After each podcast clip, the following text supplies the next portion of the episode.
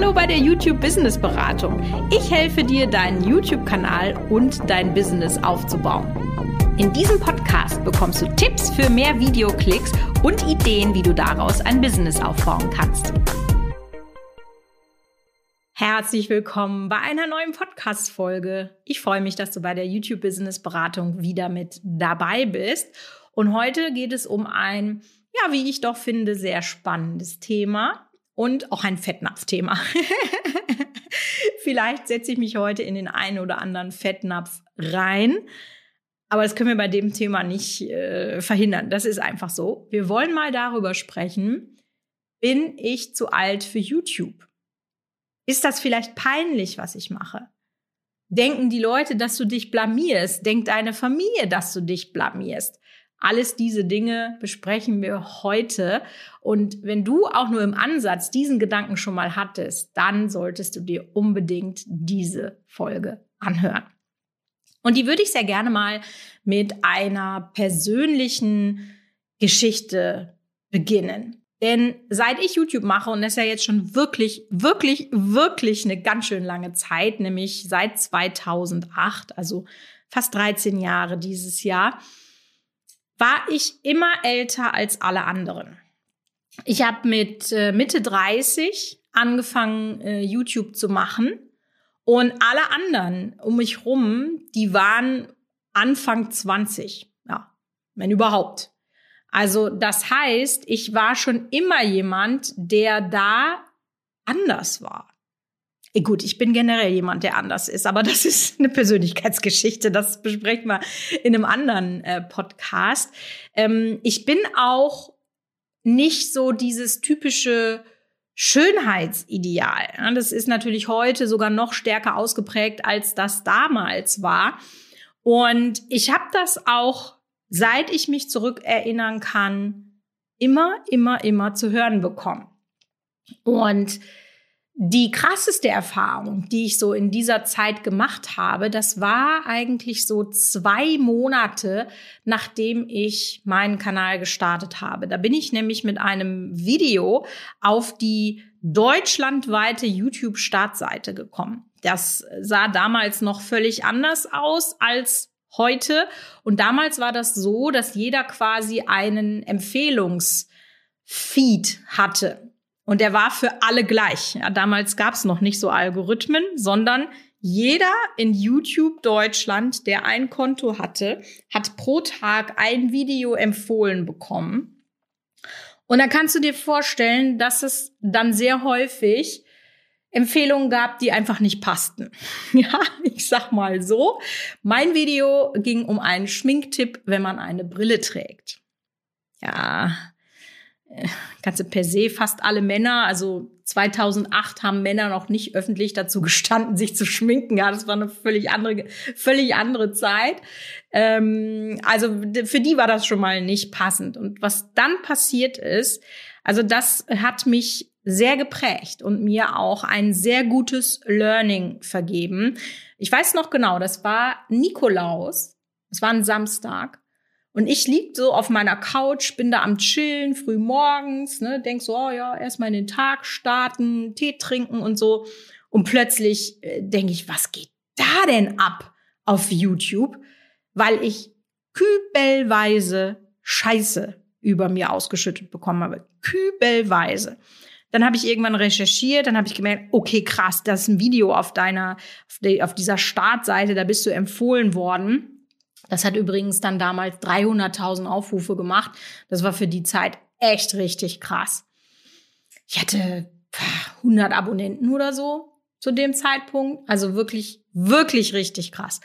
Und dann, das musste ich erstmal verarbeiten. Dann habe ich erstmal gedacht, was ist denn jetzt los? Und dann habe ich so ein bisschen recherchiert und dann habe ich das eben rausgefunden mit diesem äh, Empfehlungsfeed. Und dann habe ich halt gesehen, dass jeden Tag ein Video kommt und habe dann gemerkt, als ich mir dann das Video vom Tag vorher, also von dem Freitag angeguckt habe, krass, da ist, da geht genau das Gleiche ab. Und bei dem Video davor in den Kommentaren ging genau das Gleiche ab. Das heißt, mir war relativ schnell klar und das ich weiß auch nicht, warum ich das so schnell verstanden habe. Die meinen ja gar nicht dich. Weil wenn die jeden Tag die Leute beschimpfen, die mit diesem Video in dieser Empfehlungsliste sind, dann ist das einfach ein generelles Problem. Dann meinen die nicht dich als Person, sondern nur das, was sie da sehen. Und jeder hat an jedem etwas auszusetzen und rumzumeckern. Also deswegen bin ich damit wirklich sehr, sehr gut klargekommen. Aber das ist bis heute so, weil aus irgendeinem Grund die Jugend, und das sind nämlich meistens sehr junge Leute, die so etwas äh, kommentieren, ja, die Jugend, die ist halt vermessen. Ne? die sind noch ja, grün hinter den Ohren oder wie man das nennen will. Also ich finde es richtig krass, wenn ich sehe, wie ich mich entwickelt habe. Und jetzt bin ich ja äh, knapp Ende 40 wie viel ruhiger ich geworden bin, wie viel Lebenserfahrung ich gesammelt habe. Und ich kann bestimmt noch ganz viel sammeln. Und etwas, was ja junge Leute gar nicht hören können, ist, wenn dann älter so, ja, ja, mach mal. Mama, so nach dem Motto, man, man weiß ja schon, was bei rumkommt, ne?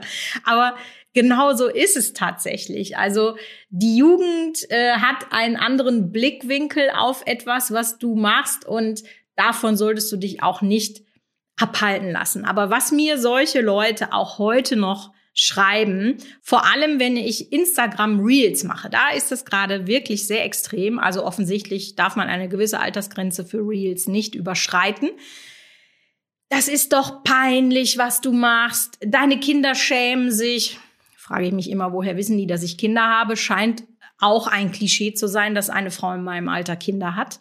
Aber gut äh, du Oma, du gehörst hier nicht hin. Also alles diese Dinge. Und vielleicht hast du das auch schon mal gehört. Und deswegen habe ich mich eben entschlossen, diese Folge mal zu machen. Denn die Frage, die du dir stellen solltest, ja, natürlich wird das kommen. Also da müssen wir natürlich auch keinen, äh, so euch nicht in Watte packen. Es wird diese Kommentare geben. Und ja, die sind unverschämt, aber die sind eben da. Aber die Lösung ist ja dann nicht, sich einzuigeln, weil du musst das mal so sehen.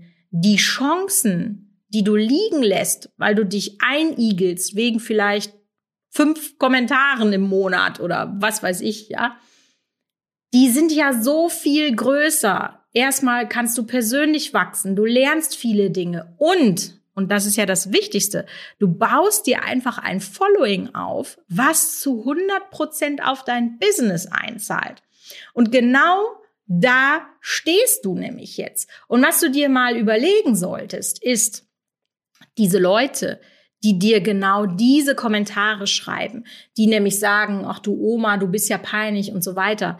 Ich könnte mir vorstellen, dass das eh nicht deine Zielgruppe ist. Das heißt, wenn du ganz viel von solchen Kommentaren bekommst, dann spielen die Algorithmen deinen Content bei Leuten aus, die nicht dein Zielzuschauer sind. Wir haben ja schon ganz oft darüber gesprochen, dass du dir da mit klar werden musst, wer ist denn mein Zuschauer und wie muss ich den Content machen. Ich bin da im letzten halben Jahr auch noch mal richtig durch eine Schule gegangen, dass ich jetzt noch mal meine Content-Ansprache verändert habe, meinen Inhalt verändert habe, weil ich einfach viel besser gelernt habe, wer ist denn mein Kunde? Und darauf richte ich natürlich auch dieses ähm, diesen Content äh, dann aus, der den Kunden anziehen soll. Das ist doch völlig klar. Und wenn das bei dir noch nicht der Fall ist, dann hinterfrag dich doch mal, was mache ich falsch? Beliebtes Beispiel. Ich möchte auf Teufel komm raus ein virales Reel haben. Aber wenn dieses virale Reel vielleicht eins mit einem süßen Katzenbaby ist und Katzenbaby-Reels gehen eigentlich immer viral. und du verkaufst aber Hundespielzeug, also jetzt nur mal so ganz, äh, ganz profanes Beispiel, dann wird das einfach nicht funktionieren, weil das, du ziehst damit ja Katzenleute an mit diesem Reel und nicht die Hundeleute. Leuchtet ein, oder? Das heißt, wenn du viele dieser Kommentare bekommst, dann hinterfrag dich doch mal, ist mein Content überhaupt passend für meine Zielgruppe, die ich erreichen möchte. Und vielleicht hast du auch die Erfahrung gemacht, deine Familie steht gar nicht hinter dir. Ja, dass die sagen, oh, was willst du denn in deinem Alter dich damit? Du verstehst das doch alles nicht. Oh, Mama, das ist doch peinlich, wenn du da, ne? Also es sind eigentlich genau die gleichen Sachen, aber wenn das natürlich aus der Familie kommt, dann ist das natürlich nochmal, ja, sag ich mal, ein weiterer Knackpunkt, weil das sind Leute, die dir was bedeuten und deren Meinung dir ja wirklich wichtig ist. Und was du dann machen kannst, ist, dass man sagt, hey Leute, ich möchte das gerne ausprobieren. Ich möchte mir nicht mein Leben lang sagen müssen, hättest du das doch vor 20 Jahren gemacht und wärst nochmal neu durchgestartet. Weil Social Media ist einfach für jeden eine Riesenchance aus seinem Zuhause ein richtig erfolgreiches Business zu starten. Das ist einfach so. Gary Vee hat mal gesagt, ähm, als ich auf Witsummit 2018 müsste das gewesen sein, ja, als ich in Los Angeles war, hat er einen sehr guten Spruch gesagt. Er kommt ja genau wie ich, ich glaube, er ist so alt wie ich, aus dieser Generation Prä-Internet. Also wir mussten noch Dinge schaffen mit viel, viel, viel mehr Hürden, als das heutzutage der Fall ist. Und er hat auf dieser Keynote, die er da gesprochen hat, gesagt, also wer es heute nicht schafft, ein richtig gut gehendes Business aufzubauen in Zeiten von Social Media und Internet, der wird es nie schaffen. Also das ist einfach so. Und das fühle ich zu 100 Prozent, weil es ist wirklich, wirklich so viel einfacher mit wenigen Dingen, eigentlich mit deinem Handy, Leute zu erreichen, die dir dann auch gerne Produkte abkaufen. Das ist ja wirklich so, vielleicht hast du immer so diesen Gedanken im Kopf, oh, ich muss da jetzt was verkaufen. Ja, natürlich, in der Launchphase, da musst du was verkaufen. Aber meine Erfahrung ist, die Leute, die dir folgen und die dir auch schon lange folgen, so deine Kerncommunity, die sind super happy, weil sie genau wissen, was du für einen Mehrwert bietest und wie das äh, eben zustande kommt. Also deswegen, vereinbar doch mit deiner Familie sowas wie eine Probephase, dass man einfach mal sagt, hey, ich stelle mir einen Plan auf, ich möchte bis Datum X äh, das und das erreicht haben. Das kann Umsatz sein, das können andere Ziele sein. Das kannst du nur für dich festlegen. Und dann zeigst denen, gib Gas, ja, rock die Hütte, weil du kannst das. Also ich habe in meiner Community so tolle Leute, die wirklich komplett bei Null anfangen. Und das ist echt extrem hart. Wenn man nichts kann von Videoproduktion, Ton, Schnitt, Licht, Blende, alles das, ja. Ich habe damals angefangen, da war der Standard gar nicht gegeben. Heutzutage hat ein Zuschauer einen Standard und den will man natürlich auch relativ schnell von heute auf morgen erfüllen. Und eins kann ich auch nachvollziehen, je älter man wird, umso schwerer fällt es dir, etwas Neues anzueignen. Das ist einfach so. Aber wenn du wirklich willst, dann schaffst du das auch. Und da bin ich wirklich sehr, sehr zuversichtlich. Andere Sache, die ich nochmal ansprechen wollte zum Thema Alter.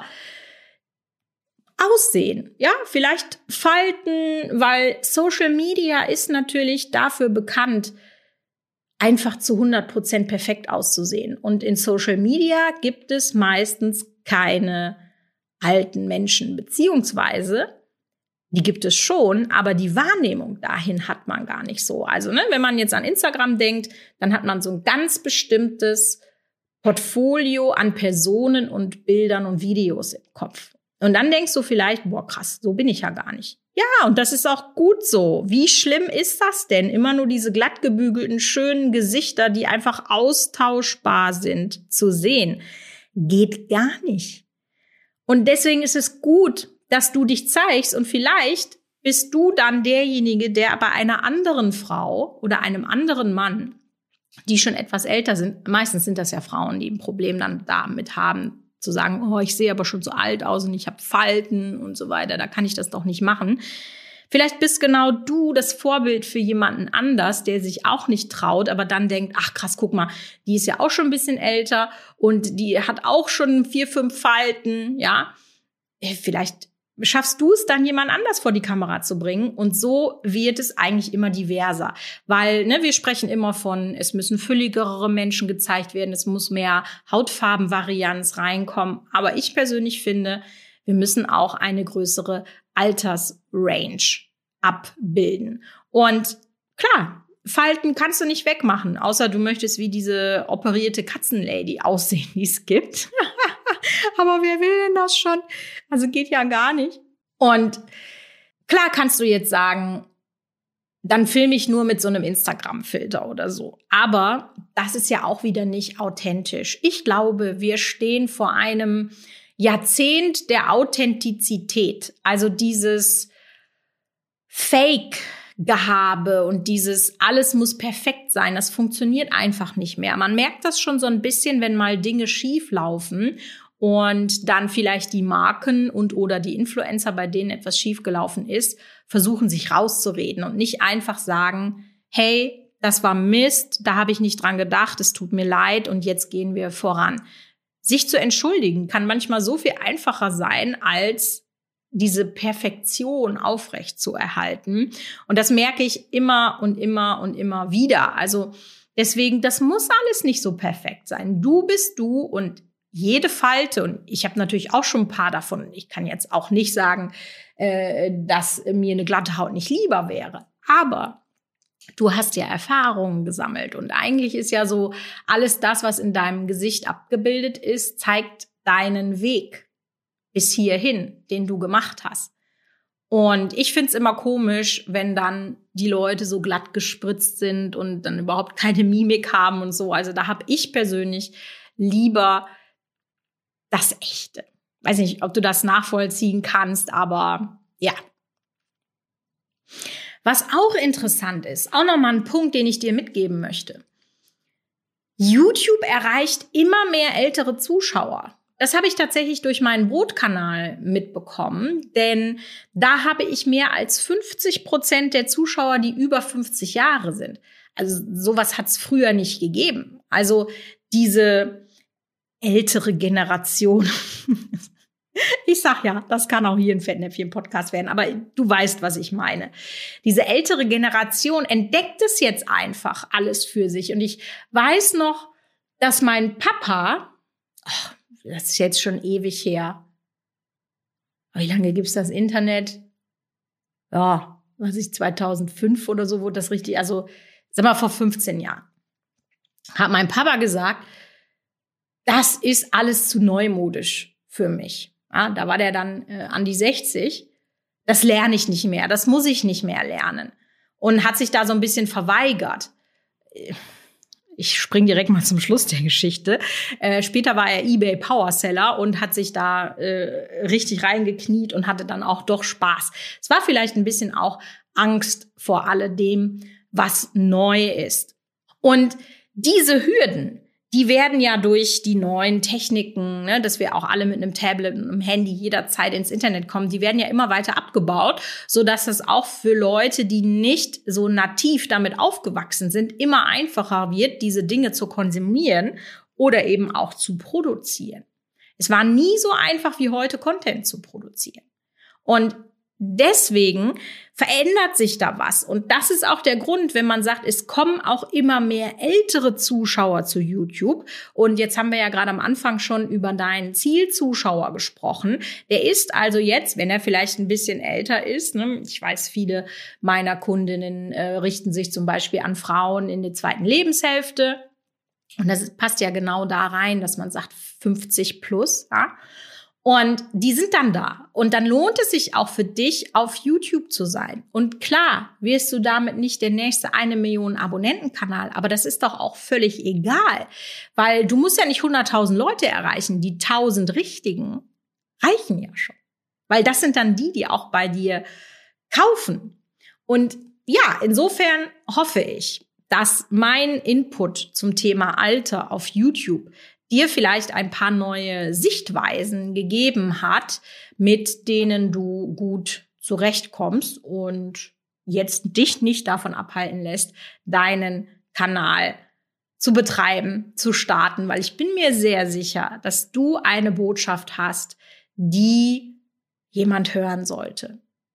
Und lass dich nicht von Jungspunden abhalten, die dir sagen, das, was du da machst, ist peinlich, weil das ist es nicht.